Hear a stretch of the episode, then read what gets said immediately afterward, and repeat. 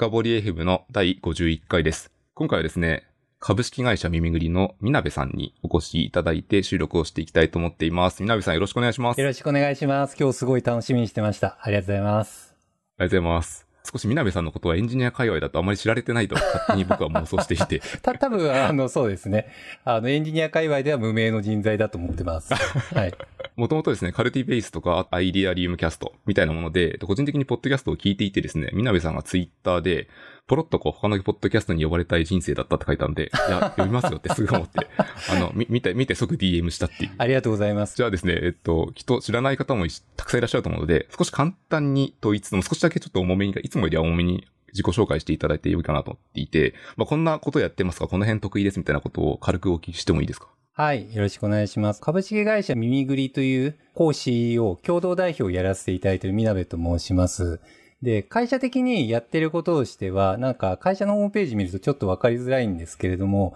組織系のコンサルティングの仕事をまず得意にしています。で、どんなことをやってるかっていうと、CI 開発をやり、理念策定をし、その浸透開発をしていく。で、それを紐づきながら、中間管理職とかミドルマネージャーの育成研修をしていく。みたいなことを得意にしてたりとか、まあそういうのをハブにしながら、評価制度策定の作って、で、浸透していくまで、運用プロセスの変革だったりとか、並走もしたりとか、まあそういうなんか組織の HR システム全体の構築みたいなのを得意にしていますと。で、さらに内部にコンサルタントだったりとか、まあデザイナーとか PM とかいろんな人がいたりとかするので、そこら辺と連携しながら、まあ開発業務みたいなのに紐付けながら、まあ実際 CI のデザインの方にやっていったりとか、まあサイト開発までやっていったりとか、あとはプロダクト開発をしたりとか、まあそんなことをやってる会社ですと。で、まあ、あともう一つ事業があって、カルティベースというさっきあのお話にいただいたものがあるんですけど、まあ、コミュニティサービスみたいなのをやっていて、プロダクトもあるんですけれども、まあそこ、弊社に研究者とかがいたりとかするので、その組織研究のナレッジとかを提供しながら、まあそこでなんかオンラインで学習できるみたいなサービスを提供しています。まあそういう会社をやっているものですと。で、自分の個人の話で言うと、結構組織コンサルを長くやってるんですよね。で、キャリア的に言うと一番最初が家電メーカーとかでプロダクトマネージメントとかをやってたんですよね。で、開発畑から出陣してて、まあエンジニアさんとかでもすごいやりとりしてたんですけれども、まあその時は結構なんていうか大手さんだったんで、結構炎上案件とかすごい多くって、あんまり言い過ぎちゃうとあれですけれども、なんかトラウマみたいな記憶があるんですけれども、まあそういうのを基盤にして独立をしたんですよね。で、事業開発だったりとかを仕事にフリーランスでやってて、でもその中でも結構その中で事業開発とかやる中で、やっぱり行き着く先は、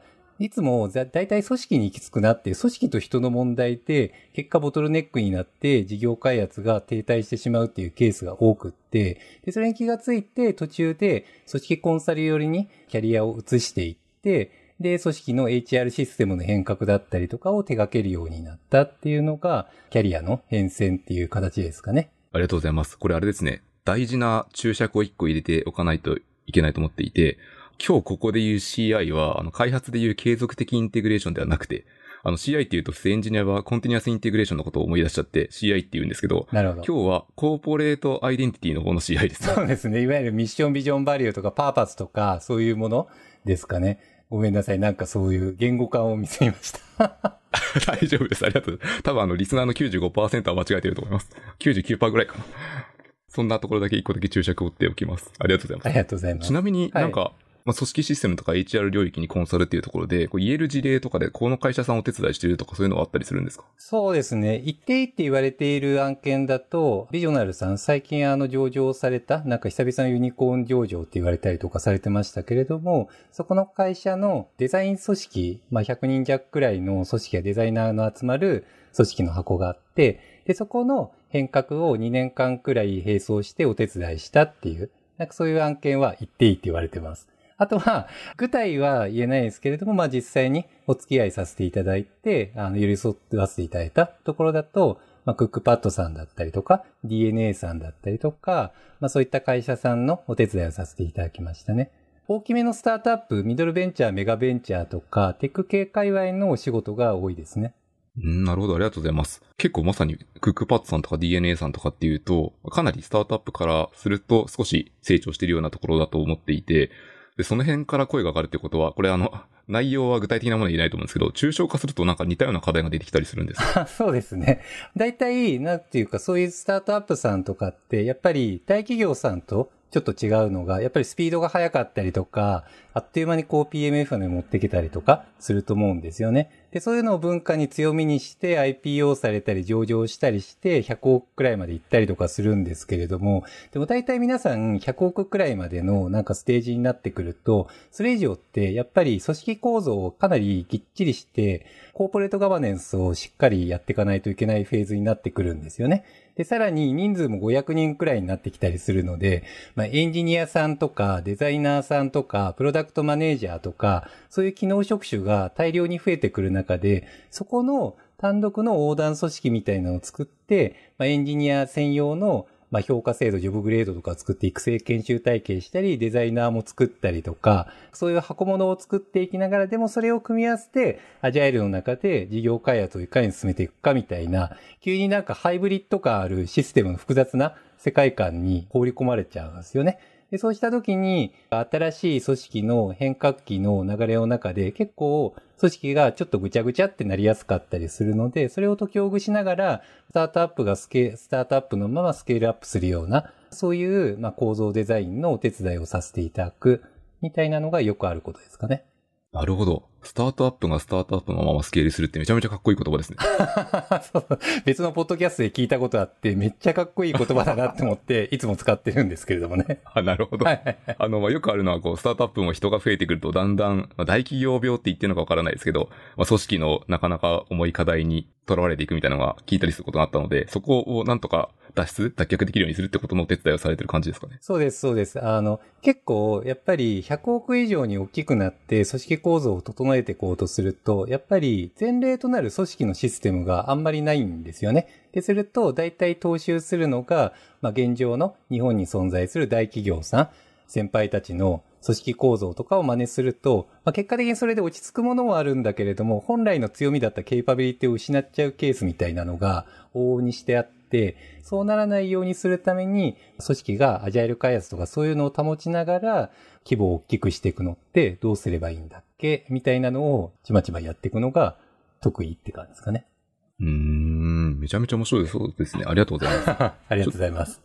あとは、もう一個聞いてみたかったのは、先のトピックもいくつか用意してるんですけど、ぜひ今のところで聞いてみたい内容として、うんうん、例えばスタートアップって最初まあ5人とか10人とかすごい小さな人数からスタートするじゃないですか。まあ例えばよくあるのはこう3人ぐらいのデザイナーと PDM とエンジニアみたいな。ああ、めっちゃ楽しいですね。すごいミニマムな。はい。ケースからスタートするんですけど、だいたい10人になり、50人になり、100人になりってとこでいろんな壁があると思うんですけど、アーリーステージからだとしても、本当の最初のステージから成長するときに、成長するとしても、多分どういう課題が出てくるんですか？組織課題っていう意味だと。一番最初はもう、なんて、ピザの法則じゃないですけれども、まあ8人とか10人とかしかいないんで、もう何かあったら話してしまえば全て情報が同期できてしまうみたいなのがあると思うんですよね。で、2、30人くらいになると、もうみんなで集まって話すってなると、もう混乱が起きちゃうようになるので、組織のマネジメントシステム、いわゆるある種の階層中間管理職みたいなのを作って、まある種の統制みたいなのを仕掛けていく必要がありますと。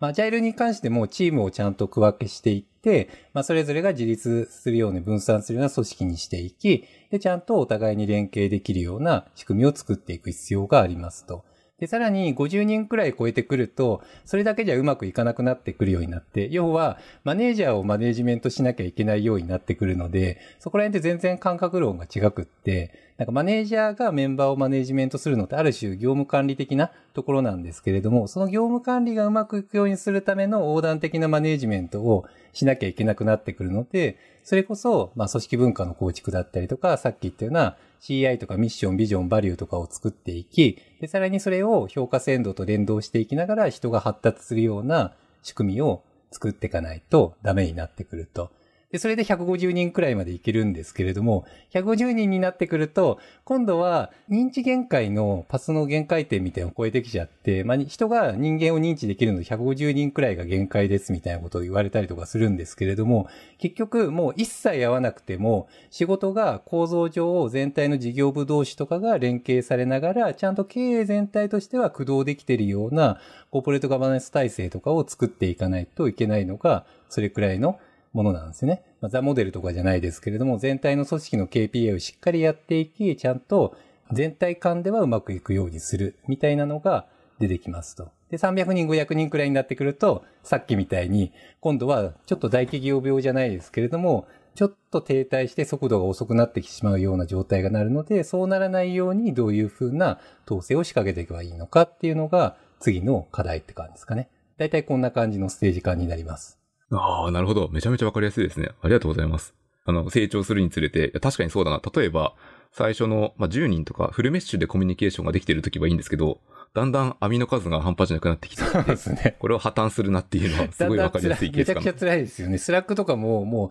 チャンネル整備とかしないともう全部同期してたら話にならない世界になっちゃうので、もうそこを地道にこうパスを整理したりとかすることが必要になってくるってところですかね。この時の、いわゆるこう、中間管理職、途中のミドルマネージャーっぽいものが出現するって話があったと思うんですけど、その人の役割は、まあ、情報、コミュニケーションの流れを整備することがメインになるんですか？二重になってくると思っていて、目の前の人と連携しながら、ちゃんと現場で意思決定がきれいにされるようなものが、まず10人のそれぞれマネージャーとかには必要だと思ってて、やっぱりなんか現場のエンジニアさんにしろ、デザイナーさんにしろ、ビジデブにしろ、自分で意思決定を、ボールを持てている感覚はないと、仕事ってやっぱり進まなくなっちゃうと思うんですよね。なのでその状況をちゃんと作るためにやっていく。で、それをさらに横断的にそれぞれのチームが同時並走的に動いてくると、やっぱり車輪の再発明とかもめちゃくちゃ多くなってくるので、組織内が結構情報的に煩雑化して混乱してくるんですよね。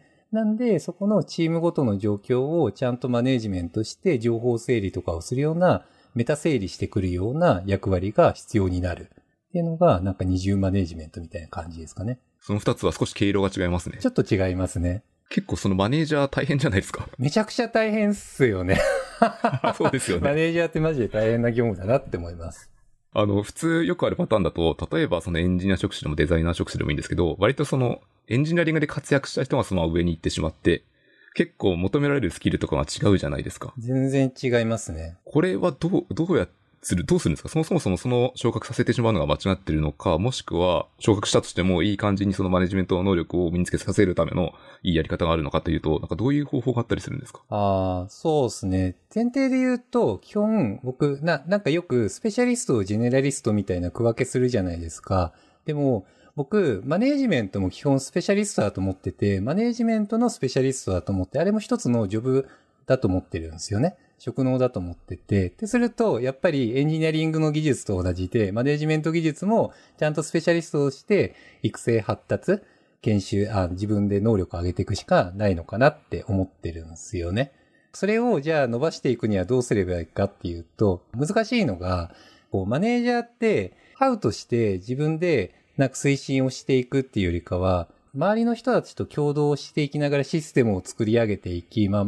さっきエンジニアリング組織論の話させていただきましたね、これの前に。あの、ひろきさんの方ですね。システム思考がすごい重要って話があるじゃないですか。目の前の点じゃなくって、システム思考で全体を考えながら、そのシステムを構築して、まあ改善していくことが必要だってありますけれども、でもそこら辺の感覚って、どうしても本を読むだけだと身につかないところはあるので、やっぱりマネージャーに対するマネージャーを育成するメンターがつきながら、お互いに経験学習を回していくしか基本的にはないのかなって思いますよね。なるほど。じゃあ、こう、いわゆる教科書的な王道があまりなさそうな。あまりないですね。知識として身につけていても、やっぱりなんか知識を押し付けてくるマネージャーさんって、ちょっとメンバーからすると嫌な感じじゃないですか。なんか、お前この本読めよみたいな、こういうことを言ってる奴がいたぞみたいに言う人いるじゃないですか。お前は何なんだみたいな感じになるから、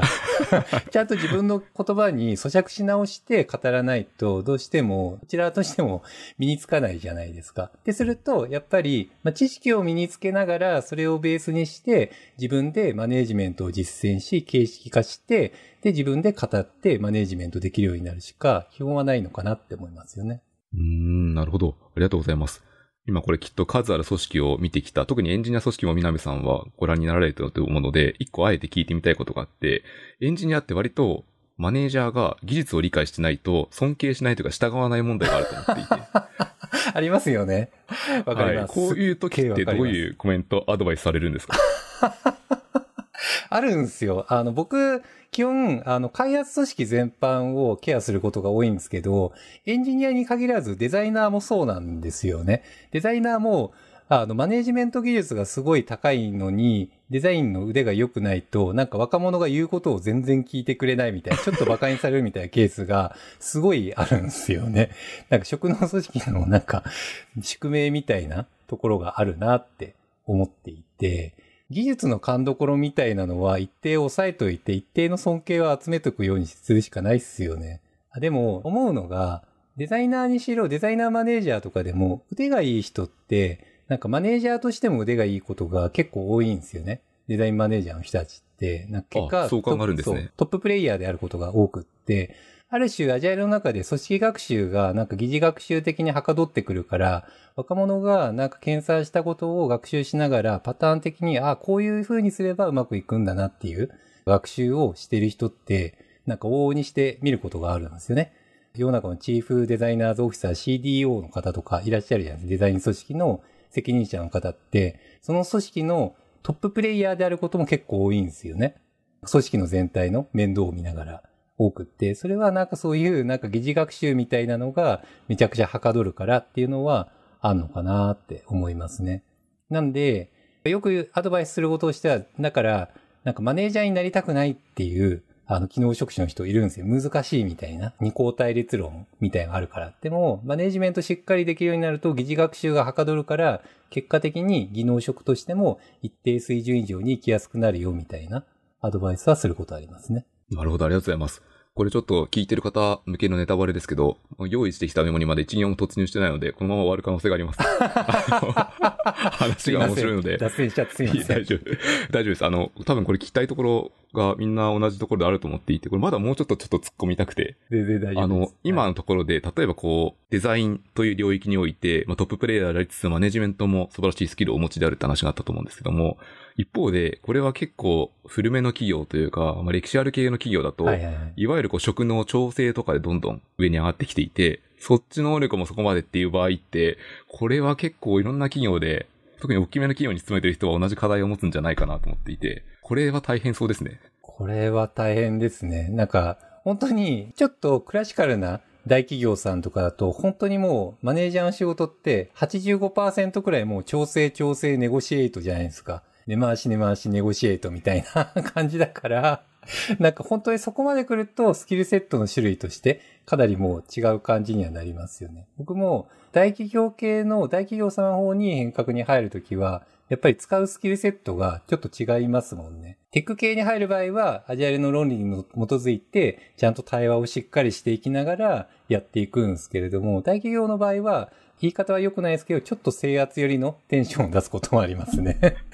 あ、振る舞い、態度を変えるんですね。態度が全然違います。なるほど。強気に言ってちょっと制圧寄りの、ちょっとなんか強そうな感じに、バシーって言った方が、なんていうか、ことが進んだりとかすることが多いので、なんかちょっと違いますよね。うわ、そのコンサルテーションテクニックもめちゃくちゃ面白いですね。逆になんかアジャイリーなところで、ちょっとなんかそういう、オラーみたいなのやっちゃうと強すぎちゃって、なんか全体の組織学習を止めちゃったりとかするので、そこら辺はちょっと遠マナ選びながらやりますけどね。ありがとうございます。個人的な印象だと、マネージャーに上がってったとしても、この人すごいなって思う人は、超トップクラス、うん、ちょっと名前は出せないんですけど、としても結構、未だに現場の目線に立ってコード書いてたりとか、ありますよあの、ね。趣味し、そうなんですよ。休日の時間とかを費やして、いや、ちょっと最近 Python のコード書いてたみたいなことを言う人を見ると、すごいこう、やっぱ尊敬を集めるというか、まだ頑張ってるな、みたいな印象ありますね。ありますよね。現場の技術みたいなのは天才的な若者には勝てないんだけれども、学習スキルみたいな効率的に習得するスキルは異常に上がってて、40オーバーとか50オーバーなのに技術的に最先端のを知っていて、めっちゃ強いおじさんとかいますよね。僕そういう人大好きです。で、結構そういう人の特徴って、ちゃんとこう、学びほぐしというかアンラーンができるような印象がありますね。そうですよね。わかります。はい、ありがとうございます。ちょっとあれですね、今こう、あま、あまりにも自然に組織学習とか、結構疑似学習とか、まあその辺の言葉を使ってきたんですけど、実は多分組織学習っていう言葉を初めて聞くって人も結構リスナーたくさんいると思っていて、一応あの、組織学習とはっていうのを聞いてもいいですか？エンジニアさんとか、あ、さっきのエンジニアリング組織論とか、なんかスクラムとかアジャイルの中でも組織学習ってすごい大切だよねって話がなんかよく語られてるんですけれども、組織学習がじゃあどういったものかっていうと、なんかシングルループ学習とダブルループ学習っていうのがあって、まあダブルループ学習をすると組織学習が起きるよね、みたいに語られたりとかするんですよね。で、シングルループ学習っていうのは、なんか目の前の前提みたいなのがある中で、もう、このプロジェクトめっちゃ炎上プロジェクトだな、みたいな、とにかくコードを書くしかないみたいな、そういう感じになって、まあその中で How の改善をし続けるみたいなのがシングルループですね。で、ダブルループは、チームの中でそもそも意思決定の前提みたいなのをリフレームして、あ、これって、実はこういう風にすればうまくいくんだ、みたいな前提自体を問い直していく。だそもそもプロジェクトの見取り図をなんかリフレームしていったら、実際にまあコードは違う方向に書けば、なんかプロジェクトが推進されるようになったとか、なんかチーム全体の意思決定がリフレームされるのがダブルループ学習みたいに言われたりしますかね。で、それを起こしに行くのが組織学習みたいな説明はされたりします。これは結構アジャイル開発とかやってる人からするとしっくりくるところがあるかなと思っていて、まあ、スクラムとかやってると必ず振り返りの時間、レトロスペクティブですね、を入れたりするのって、実はその、あ起こすべきはやっぱダブルループ学習の方で、より大きな、そのドラスティックな改善とかを起こすためにダブルループできるともいいと思ういいと思うんですけど、とはいえ一方で結構普通に KPT とかしてると結構シングルループに赴き目が行きがちですよね。そうですね。そうですね。難しいやっぱり、レトロスペクティブしたときに、なんか KPT で How の改善みたいなところじゃなくって、そもそもスクラムの流れの一番最初の意思決定をしたときに、どういう前提を持ってやることを決めたんだっけっていうのを、こう、ちゃんと振り返って改良していくと、まあ、次になんか意思決定がはかどってくるみたいのはありますね。まさにその辺の知見を溜め込んでいくっていうのが、組織で学習をしてそうですね。成長していくっていうところですよね。そうです、そうです。それをしていくと、すごい強い組織になるので、制圧寄りのコミュニケーションしちゃうと、そういうのが止まっちゃうから良くないっていう話をさっきしました。なるほど。制圧寄りなコミュニケーションをすると止まっちゃう要因ってどういうところがあるんですか？みんな意見を言わなくなっちゃうから。シングルがループ学習を誘発するからじゃないですか。これをやるのが正解ですってバシッて言って、ああ、これをやれば正解するのか、うまくいくんですね。よろしくお願いしますみたいに。なんかそういう風にさせるコミュニケーションだからじゃないですか。学習の目を積んじゃいますね。そうですね。どっちかっていうとダブルループは問いを投げかけるっていう感じですよね。こういう風な地図とか素材があるから、みんなで考えていきましょうっていう、なんかそういうスタンスが今日はダブルループなのかなと思ってますね。うん、じゃあ重要なのはどちらかというと対話ですね。あ、そうですね。そう思います。対話が死んでくると、だんだんシングルループになってくるんで。その辺のチームによっては、まあ、もちろんこう雰囲気のいいチームもある一方で、対話がなかなか進まないような、振り返りしてもあんまり意見が出ませんみたいなってアンチパターンとかでよくあると思うんですけど、対話をうまいことファシリテートするときって、こうどういうところをアドバイスされたりするんですか？めちゃくちゃ難しいですね。まあ僕が変革に入った時って、まあまず会議の定例とか見るんですよね。で、すると、だいたいプロダクトマネージャーの方が、これでいいですか？って、誰も何も言わなくて、じゃあ問題ないならこれでいきますみたいに、こう意思決定されたりとかするんですけれども、そういった時には、もうまず、チームの全員とワンオンワンするんですよね。なんかファシリテーターの立ち振る舞いとして、問いかけとして、なんか制圧量のコミュニケーションじゃなくって、こういう風な問いかけをするといいですよっていう、なんかファシリテーター側のスタンスと、あと、事前にちゃんとプログラム設計みたいなのもするんですよね。アジェンダを決めることじゃなくって、ちゃんとなんかみんなの前提の地図を取り揃えるための、どういう風にすればみんなが意見を言って前提がなんかお互いに噛み合えるようになるのかっていうのをプログラムを提出して、で、さらにちゃんと意見を言わなかった人たちに対しても、どういったところが自分のボトルネックになっていて意見が言わない状態になっているのかっていうのも全部聞くんですよね。で、それで、あの場が怖いとか、興味がないとか、いや、これどうせうまくいかないと思ってるし、とか、いや、本当は俺こうしたいと思ってんだけど、っていうのを全部聞いて、で、怖いから全部接合して、こういう風にしてみるといいと思いますよっていうのをして、で、場に臨んで、で、ちょっと天丼チックになるんですよ。それ実際に回してもらい、で、たまに、こう自分もちゃちゃ入れたりとかして、で、ぐるっと場が回るようになったら成功体験になるので、まあそれをまた2、3回転くらいですかね。回していくと、だんだん回るようになるって感じですかね。なるほど。じゃあそのメンバー、参加してる人と全員とワンワンをされるんですね、最初に。あ、僕します。本気で変えようとしたらもう普通にそれします。これは、もしかしたらマネージャーとかがその振る舞いをできたらすごい強そうですね。あ、そうですね。なんで、あの、2on1 とか 2on2 とかもやったりするんですよ。だからそれを駆動させるために、定例の前にちゃんと 1on1 で個別に最適化しながら、ちゃんと場に臨めるようにできる状態を土台を作るのが大切なので、まあ、その次にやることとしては、マネージャーとメンバーの間の 1on1 に入って、で、その流れがちゃんとお互いに、まあ、メンタリングがうまくいくようにできるかっていうのを設定して、で、成功体験をお互いに積ませるっていう、そういう場を作るようにしてますね。大体これがうまくいってない場合って、なんか上司が一方的にわーって話してて、なんかありますかって言って、大丈夫ですみたいに言って終わるみたいな。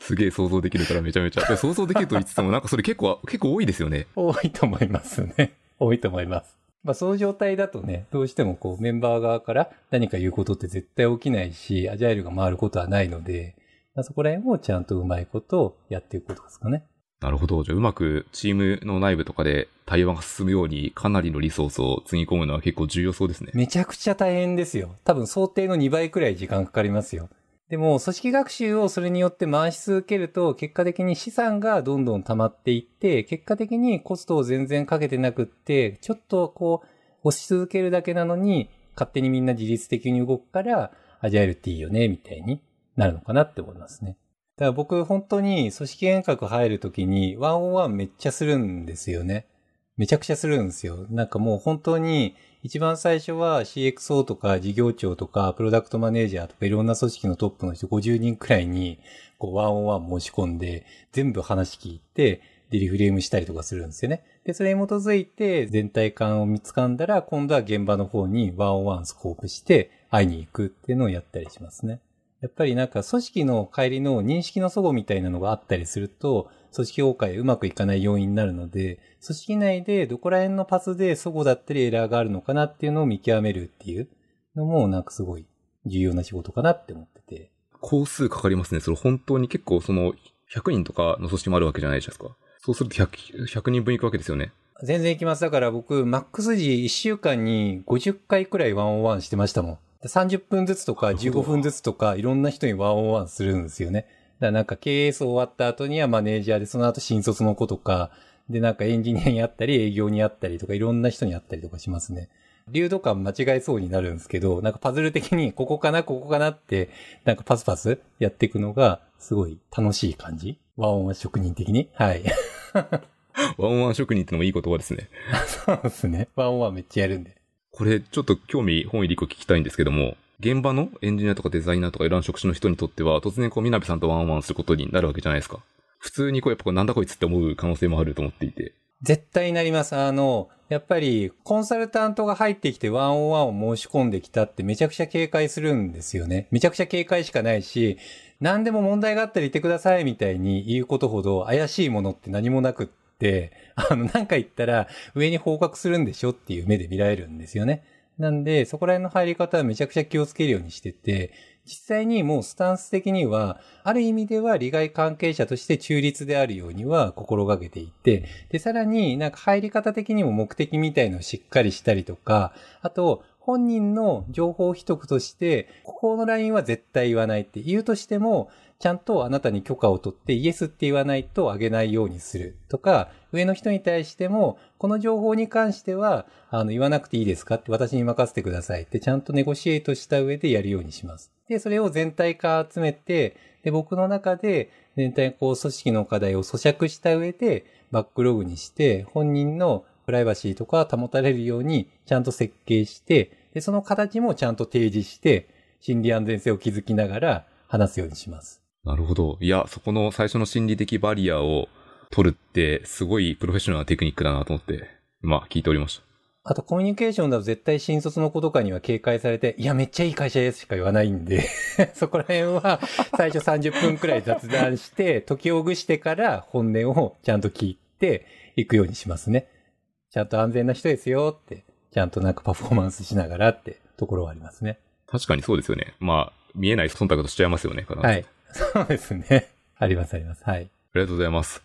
このまま本当に何も聞けずに終わっちゃうので、ちょっとあの、じゃあトピックを転換していきます。えっ、ー、とですね、今日聞きたいと思ったのは、あの、ショーノートにも後でリンクを貼っておきますけど、みなべさんが以前、あの、ご自身で発表されていたスライドの中で組織デザインの概論のスライドがあって、はいはいはい、ありがとうございます。その中でも非常に面白いくだりがあってですね、そこを少しピックアップしたいなと思っています。で、何を話をするかっていうと、こう、従業員体験とか、あとは心理的契約、組織との心理的契約って話をしたいと思っていて、そもそも、え、ちょっとこの辺の、まず前提から合わせたいと思っていて、スライドの中で言われている従業員体験っていうのは、これは例えばどういうものですか？あの、 employee experience みたいな考え方ではあるんですけれども、な考え方もいろいろあるんですよね。なんか捉え方とかいろんな論理をあの言われてる方とかおっしゃったりとかするんですけれども、こういうイメージで捉えると、あの、咀嚼しやすいかなっていうのが、結構、組織の施策って管理者目線がめちゃくちゃ強いじゃないですか。評価制度とかも、ジョブグレード的に、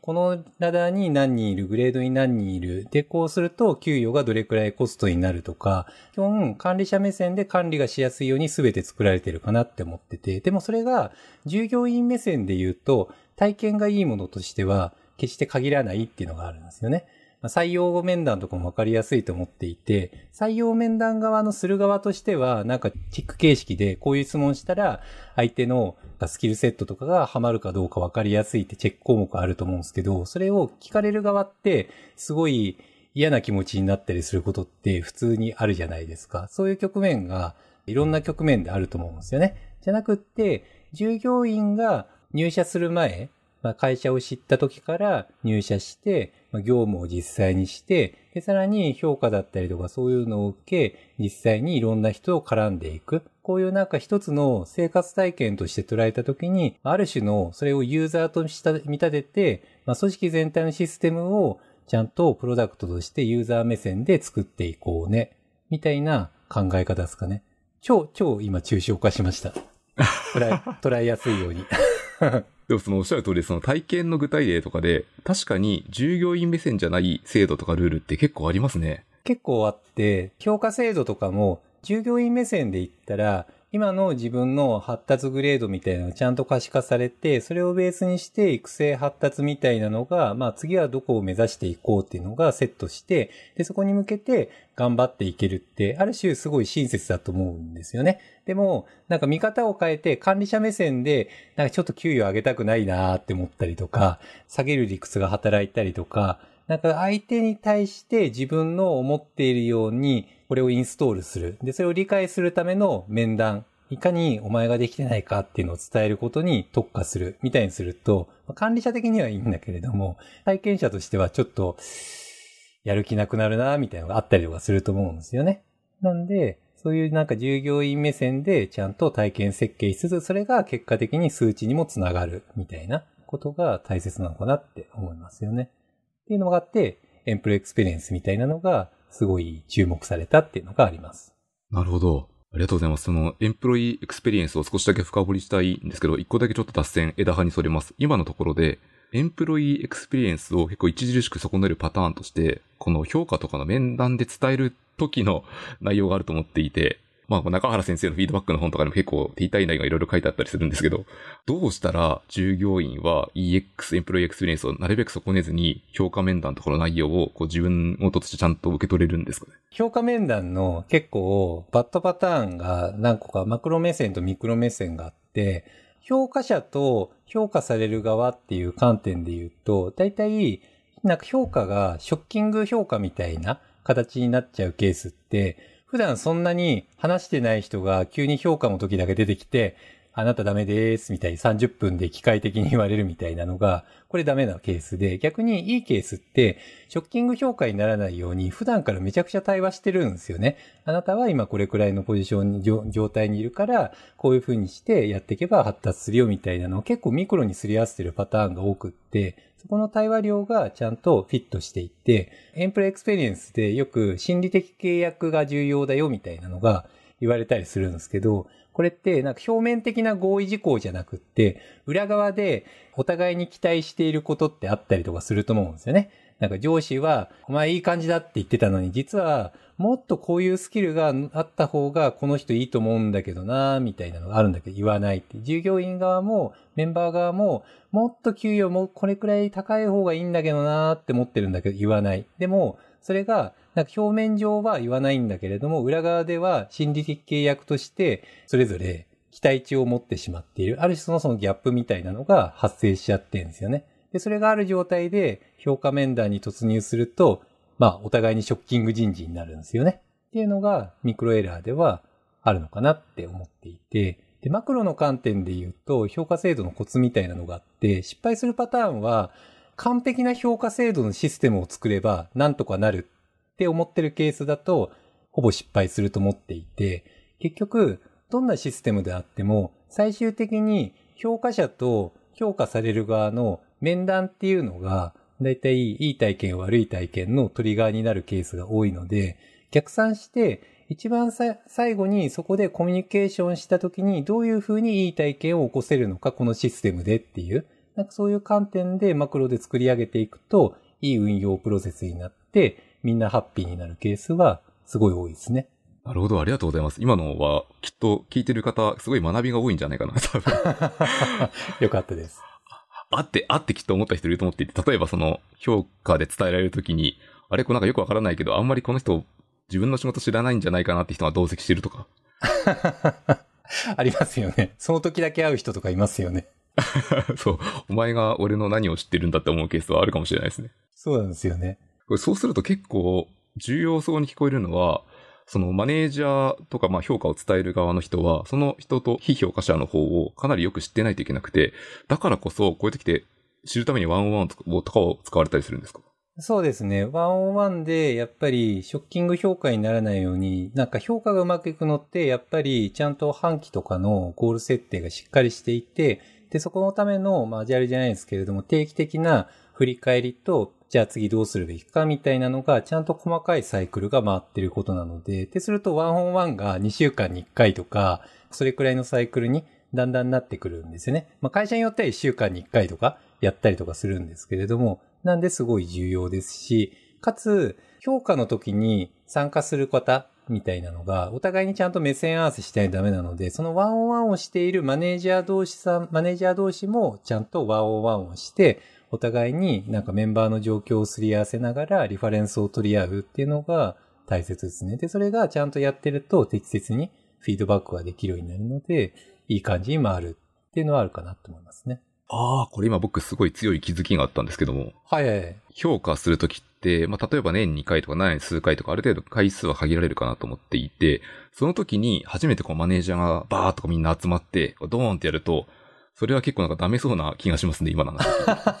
あのあ、ある、あるじゃないですか。それぞれの持ち寄った評価をバーンってやって、なんか人が順調に、この人、この人、はい、オッケー、オッケー、オッケーみたいにやっていく2時間くらいの会議とか、やる会社さんとかあると思うんですけど、それだと結構辛くって、もう裏側の心理的契約までフォローして、調整とか絶対できないし、なんか本人に対してどうストーリーテリングをしていきながら腹落ちをして、で、次の半期頑張れるかっていう、なんかそのストーリーテリングを噛み合わせるのが重要なんですよね。例えば、A の人と B の人がいたときに、A の人が、こういう風に言われたんだよね、みたいなのって絶対 B の人に言うので、した時に B の人とロジックが全然噛み合わない。俺こう言われたよ、みたいになっちゃうと、もうエラーになって、評価をもう受け取れない形になっちゃうんですね。なんで、ちゃんとストーリーとか面談の目線合わせが必要ってすると、めっちゃ大変。そこを時間かけないと、普段からちゃんとリファレンス取り合わないと、エラーになっちゃうんですよね。ごめんなさい、今のところもうちょっとだけお聞きしたいんですけども、今おっしゃられているストーリーテーリングっていうのは、これ具体的にどういうことを伝えるんですか？サンプルだとどんな感じになるんですか？まあ、まず、大前提があって、ちゃんと評価したときに、まあ、裏側で繋がる、みんな共有し合うっていうのを前提にした上で、まあ、ちゃんと評価の基準みたいなのが全部同じである。ロジック的に誤解をされない。ちゃんと統一されて、誰かのなんか感情論だったりとか、トップダウン的に決まったものじゃなくって、ちゃんとオープンフェアネスなものであるって思われるように、ストーリーの伝え方とかを噛み合わせていくっていうことが一つ目ですよね。あと、二つ目が、やっぱり、人それぞれによって、こういうふうに言った、伝えてあげた方が受け取りやすいっていうのがあると思うんですよね。すごいチアアップして褒めてあげて、いいところを伝えた方が、なんか受け取って次頑張れる人もいれば、ちゃんと現状の目線みたいな中川先生じゃないですけれど、右の痛いフィードバックじゃないですけど、ちゃんと現在の位置を丁寧に伝えていき、目線を合わせた後で、じゃあこの状態からいかに浮上するかってした方が、目の前ちゃんと頑張れる人もいるかもしれないんですよね。ちゃんとそれを個別最適化と全体のオープンフェアネスをちゃんと噛み合わせながら、どういうふうに伝えていくのかって、なんかすり合わせていく感じですかね。うーん、なるほど、ありがとうございます。いや、これ、マネージャー結構聞いてるので、今多分会社の評価制度を変えようって思ってる人がいるかもしれないですね。なるほどです、なるほどです。あの、かなり学びの、個人的には学びの方向ですね、すでに。多分今収録的には多分40分余裕で超えてるんですけど、あと多分もう少し収録させていただい全て、然全然。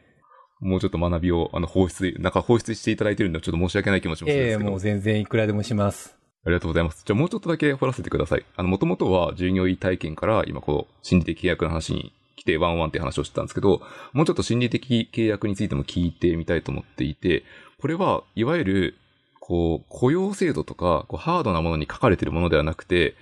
基本的には暗黙知というか隠れているものっていうことですか？あ、そうですね。基本的には暗黙的なものだと思っていて、例えばなんか本日ポッドキャストにお呼びいただいたんですけれども、いきなりドンって取ろうとしちゃった時に、実は、まあ僕が参加する側としてゲストをしている側で、ここのポッドキャストに期待、こう参加した時にこうなったらいいなと思ってるものと、あと、あの、実際お呼びいただいた時に、いなべだったら多分こういう風なポッドキャストになるだろうからいいんだよな、みたいなのがあると思うんですよね。で、そこのなんか期待差分みたいなのが心理的契約がお互いにある状態の中で、そこをちゃんとオープンにこう話して調整しない状態になると、いや、みなべ、こういう話聞きたかったのになんかくだらない話ばっかりしてきたな、みたいなハザードして、お互いにちょっと満足度が低い状態になっちゃうっていうのがあると思うんですね。で、これがいろんな場面であるとは思っていて、ちゃんと裏側にそれぞれの持っている相手に期待しているものをすり合わせないとエラーになるから、ちゃんとそれをすり合わせようねっていうのが心理的契約ですかね。知らないうちに発生しちゃうんですよね。はい。別の言葉でちょっと表現してみると、結構期待値調整って僕使うんですけど、それに似ているものですか？それに似てますね。ありとある場面でそれって発生すると思っていて、例えば家庭でも発生すると思うんですよね。家事やってくれると思ってたのに、って奥さんが思ってて、なんかそっちに気づ気づかないで怒られちゃうとか、それも心理的契約とか期待値調整だと思っていて、そこをちゃんと噛み合わせていくってことですかね。これ、ちょっと難しいことをあえて聞いてみたいんですけども、その、言っていないってことは、本人とも、本人らも、それが本当にこう、重要であるって気づいてなくて、それを言語化するの結構難しいと思っていて、あ、そうですね。明るみに出すためのコツって何かあったりするんですか？それこそもうワンオンワンで一緒に言語化するしかないっすよね。なんていうか、お互いの立場みたいな、なんか上司と部下みたいな利害関係の関係性になっちゃうと、もう育ってほしい側と育てられる側みたいになっちゃうと、なんか相手の言語化みたいなのを手伝うんじゃなくって、目の前のハウのすり合わせみたいになっちゃうと思うんですよね。じゃなくって、利害を超えて、なんで今そういう状態になってるのって、丁寧に丁寧に言語化を寄り添いながら、例えばこういうこと、例えばこういうことっていうのをしていくと、あ、自分は不満持ってたりとか辛かったのが実はこういうことなんだなって分かりましたって、だんだんこう言語がシャープになってくると思うんですよね。なんで、一回立場を忘れて、そこを寄り添っていくしか、心理的契約の裏側にある暗黙みたいなのは引きずり出せないのかなって思いますね。ここって結構その、うまく言語化、お互いに言語化をするためには、マネージャーとその現場の従業員、社員とかの信頼関係ってめちゃくちゃ重要そうですね。なかなかこう言えないじゃないですか。ハードルが高いと。そうですね。よくわかんないな、絡んだことのないような怖い人には絶対話してくれないんで、なんか普段からちゃんと心理的安全性、まあ最近本が流行ってますけど、あれ、なんか土台をちゃんと作って何でも言える関係性になっていくっていうのは前提大切ですね。ますますこう、抑圧的なコミュニケーションしない方が良さそうですね。そうですね。そう思います。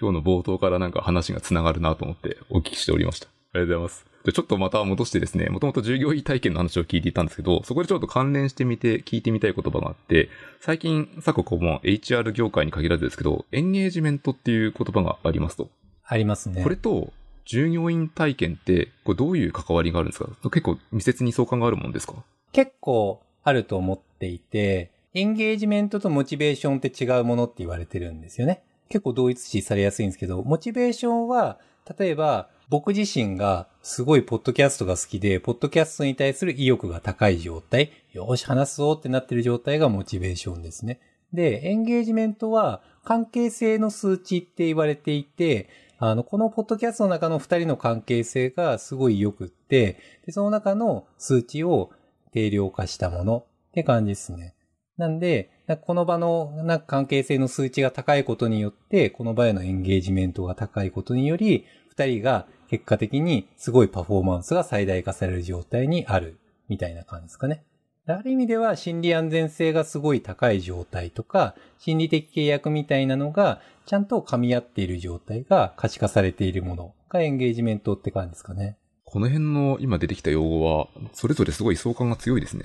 あ、そうですね。そうなんですよ。エンゲージメントの数値を測るサービスとかも最近出てきてるんですけれども、あれは個人のモチベーションを測るものじゃなくって、例えばマネジメントとメンバーの関係性とか、チームの状態みたいなのをちゃんと可視化して、このチームは健全な状態だねっていうのを、なんかサーベイとしてやっているようなものって感じですかね。今いいですね。マネジメントと、こう、現場社員との関連性みたいな、その信頼関係みたいな言葉が来たときに、いや、その関連性って大事だよなって今聞いていて思いました。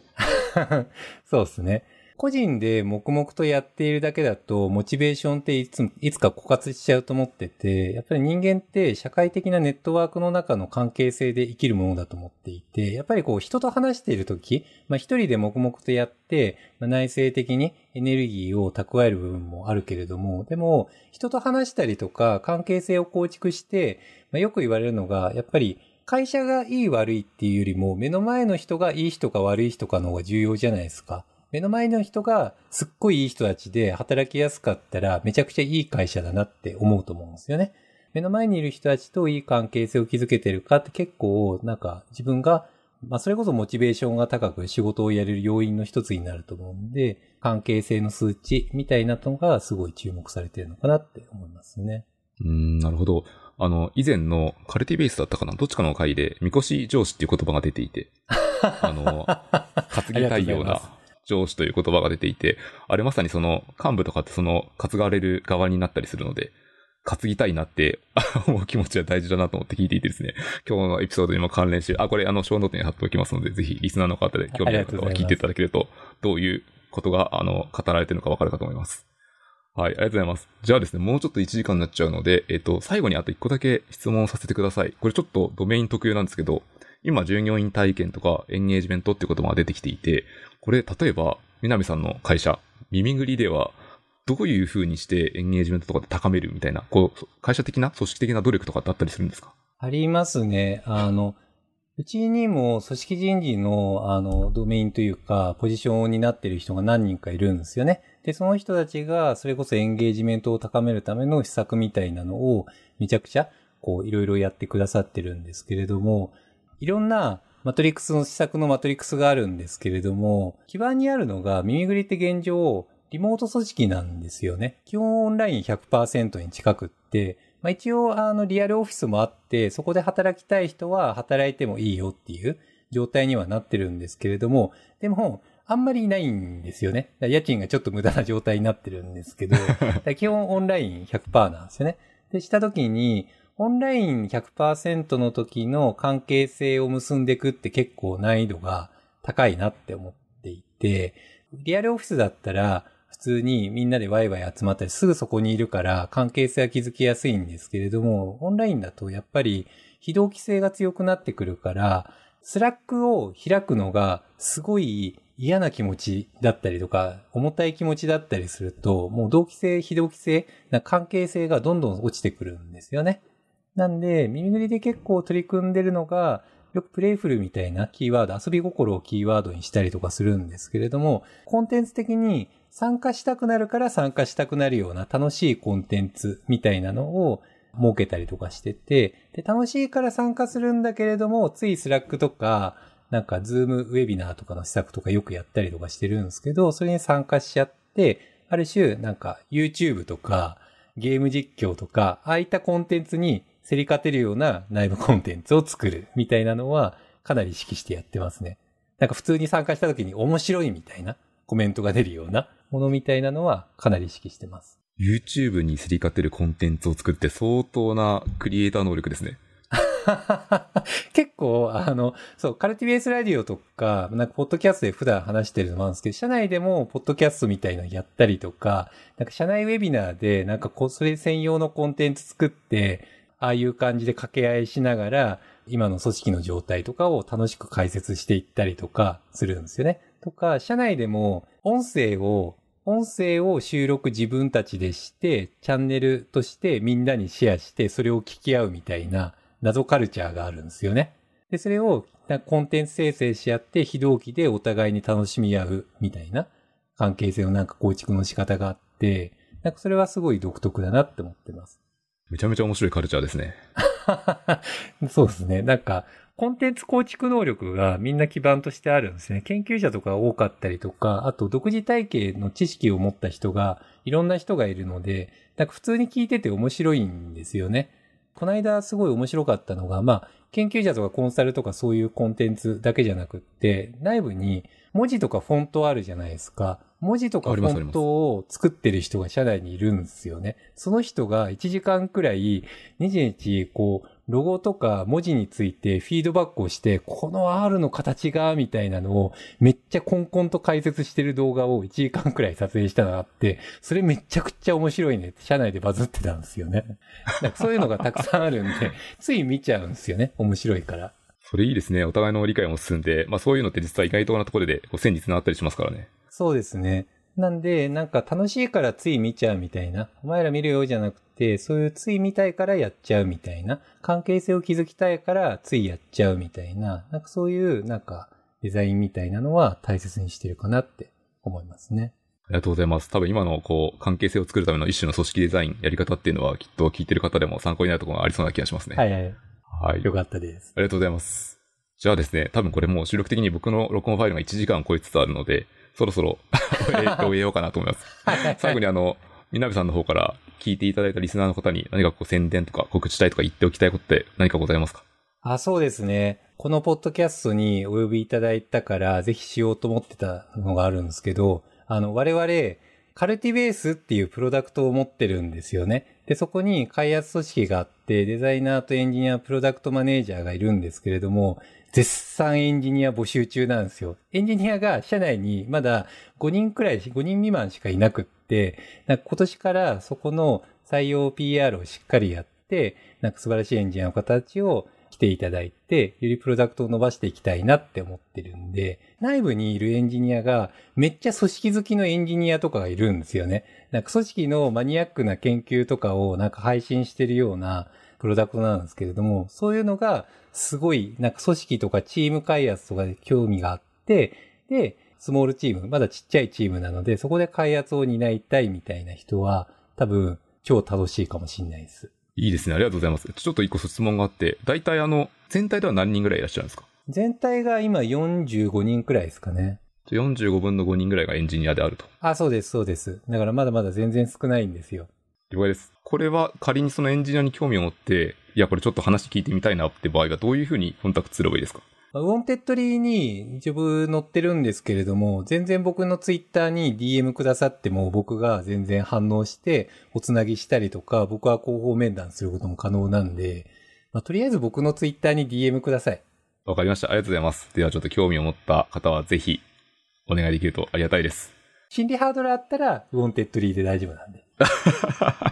確かにこう見ず知らずの人にいきなり DM するって普通はちょっと高いですよね。そうですよね。はいはい。了解です。ありがとうございます。じゃあ、最後にこのポッドキャスト自体の宣伝もして終わりにします。このポッドキャストでは、ハッシュの深掘りでフィードバック募集しておりますので、何か今日のエピソードを聞いてみて、いや、これもうちょっと聞いてみたいとか、いや、これ面白かったなってことがあれば、ぜひツイートいただけるとありがたいです。本当はですね、コーポレートアイデンティティの方の CI とかも話をしたかったんですけど、全然終わらなかったので、あの、もし、リスナーの方でこういう組織的なところで聞いてみたいとかあれば、あの、もし、みなべさんがよろしければいつか出てもらえるかもしれないので、フィードバックいただけるとありがたいです。お願いします。呼んでいただけたら何回でも来るので、ぜひ。はい。ありがとうございます。今回はエピソードスポンサーがございますので、広告を読み上げていきます。リアルとデジタルが滑らかにつながる社会を作るをミッションに掲げるデジタルトランスフォーマールート6。エンタープライズに向けて新規事業に特化したデジタルソリューションを提供。事業戦略、プロダクト開発、グロースまで一気通貫で支援し、デジタルファーストな UX を実現します。ルート6ではソフトウェアエンジニア、プロダクトマネージャーを募集中。ルート6、DX で検索を。はい、以上となります。じゃあ、今回の収録はここまでにしたいと思います。皆さん、ご出演いただき大変ありがとうございました。いや、こちらこそありがとうございました。楽しかったです。